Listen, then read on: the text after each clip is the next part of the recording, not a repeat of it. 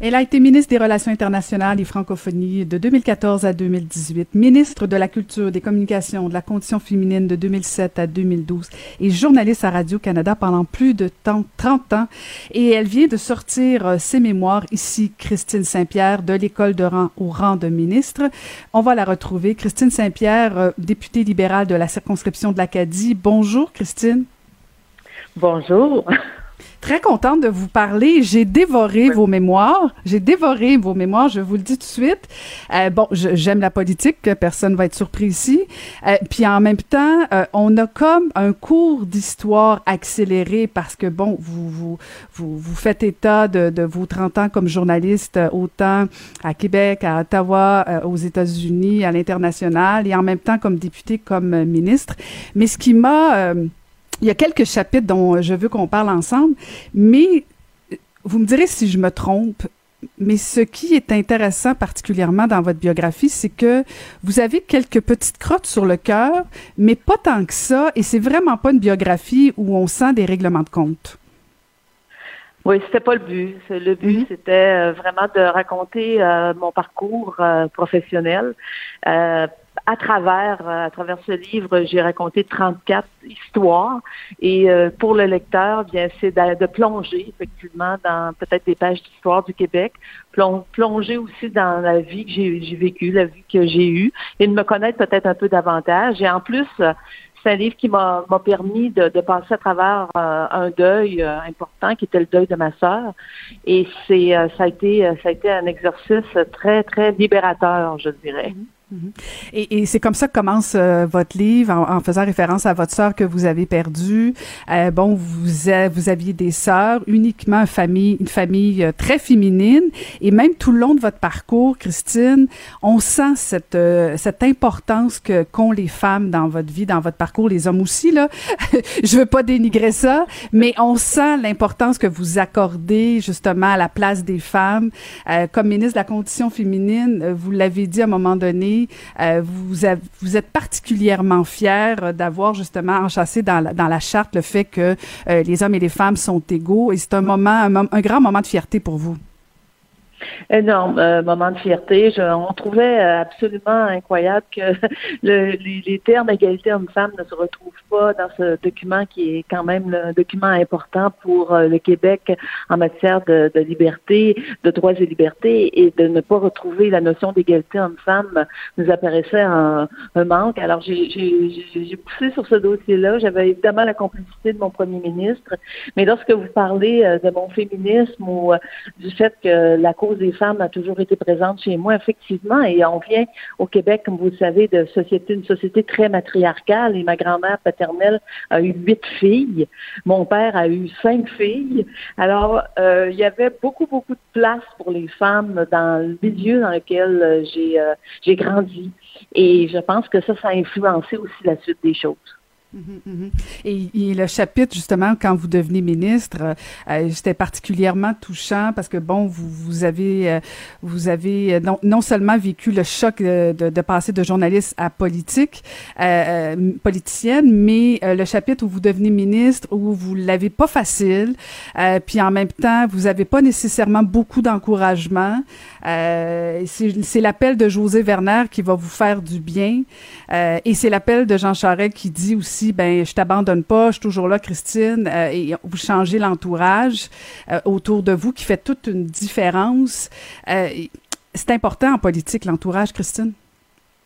Ah, tout à fait. On a besoin vraiment d'être euh, d'être très très d'être accompagné par une équipe très solide, une équipe qui évidemment vous vous guide dans les décisions que vous devez prendre, mais vous guide aussi à travers euh, à travers, euh, je dirais, la, les difficultés. Et ça prend une équipe aussi qui est franche c'est-à-dire le chef de cabinet d'un ministre doit être comme un peu comme son, son conjoint, c'est-à-dire on, on, dit les choses comme elles sont et voici comment on vous propose de, d'avancer ou on vous propose quelles sont les solutions qu'on vous propose. Et ça, c'était, c'était très important. C'est pas que la personne qui m'accompagnait au départ était mauvaise, mais elle était moins expérimentée. Alors, M. Jarret a décidé de mettre des gens plus expérimentés autour de moi. Je faisais mes premiers pas, c'est pas solide. Mm-hmm. C'est un dossier très difficile aussi, le dossier de la langue française. C'est un dossier qui est très sensible. Euh, je suis euh, moi-même très sensible à la, promotion de la langue française, à la protection de la langue française. Je l'ai démontré dans le livre, mais c'est aussi avancer dans ces dossiers-là qui sont euh, sensibles politiquement.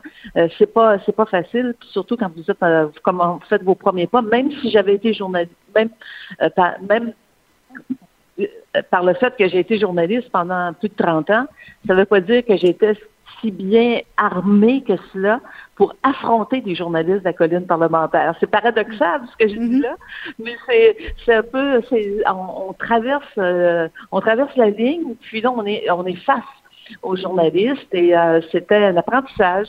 Mhm. Mais en même temps, euh, effectivement, l'école, vous savez, quand on, on fait une, vous l'avez probablement vécu vous aussi, quand on fait un faux pas en politique, on sait que notre faux pas, il, il, il rejaillit sur les autres il rejaillit sur notre formation politique, il rejaillit sur, sur notre équipe, tout comme les bons coups aussi. Mais il ne faut pas, il rejaillit sur les autres. C'est là que vous mesurez vraiment euh, l'ampleur des dégâts quand vous voyez que ben, les autres sont pas tout à fait satisfaits de ce que vous avez fait ou ce que vous avez déclaré. Alors, hmm. c'est, c'est des choses, euh, c'est un apprentissage. Oui, oui, tout à fait. Et, et moi, j'étais députée euh, du Bloc à Ottawa, Christine, quand vous étiez aussi sur la colline à Ottawa, et on vous craignait comme pas possible parce qu'on savait jamais euh, comment vous alliez nous prendre.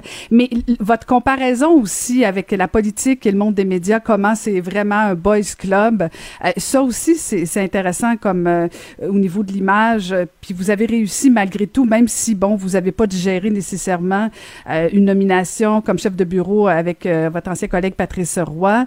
Euh, c'est pas plus facile en politique. Non, c'est pas plus facile en politique. Ce sont, ce sont des mondes d'hommes, effectivement. Et quand euh, on évolue dans un monde d'hommes, ben, il faut euh, évidemment euh, être capable de faire sa place. il faut, il faut foncer. Et lorsque j'ai fait mes premiers pas en journalisme, les femmes n'étaient pas majoritaires là, comme correspondantes ou comme mm-hmm. reporters. Alors bien sûr, c'était de comment comment on arrive à, à faire notre place, à avoir notre place au sein de l'équipe et à pouvoir évoluer, puis euh, faire. Euh, j'étais très ambitieuse, euh, comme d'autres de mes collègues, mais il fallait aussi faire, faire que je fasse ma place. En politique, c'est la même chose. Ça, souvent j'ai l'image de, l'équipe de hockey. Les gars ont peut-être plus de facilité à jouer en équipe parce qu'on les entraîne très jeunes à être euh, au sein d'une équipe et de patiner tout le monde ensemble.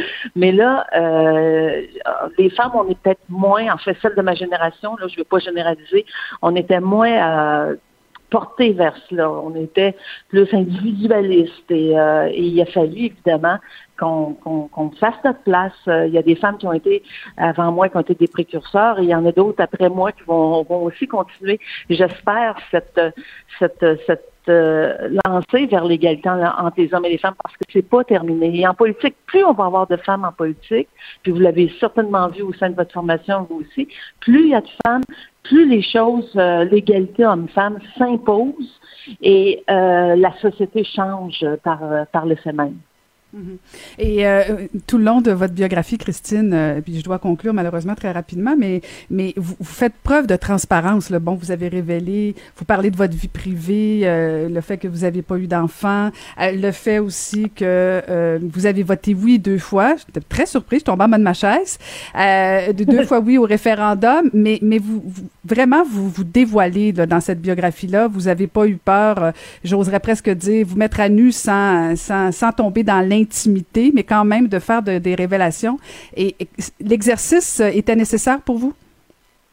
Oui, puis je voulais aussi que le lecteur voit, voit la personne humaine euh, derrière. Mm-hmm. Euh, il y a le visage de la politicienne, il y a le visage de l'ancienne journaliste, mais il y a aussi une personne humaine. Puis je pense qu'il fallait aussi que je, je, révèle, ben révèle, en fait, il fallait que je parle aussi de moi, euh, raconter certaines choses pour montrer que on fait des, on, on a, on, on, a des succès dans la vie, mais on a des échecs aussi. Puis il faut se relever de ces échecs-là. Puis on a des peines aussi, puis on a des joies. Alors on vit toutes sortes de choses. Et je pense que quand le lecteur entre dans l'univers de quelqu'un, il veut aussi, il veut aussi savoir en savoir un peu plus. C'est pas une pas, pas un livre d'analyse politique ou d'analyse mm-hmm. politique que je voulais faire. C'est un livre qui montre comment moi j'ai vu des événements, comment je les ai vécus, puis un peu ma vérité. Alors il y a des gens qui seront pas d'accord avec ce que je raconte, il y a des gens qui vont dire qui sont parfaitement d'accord avec ce que je raconte.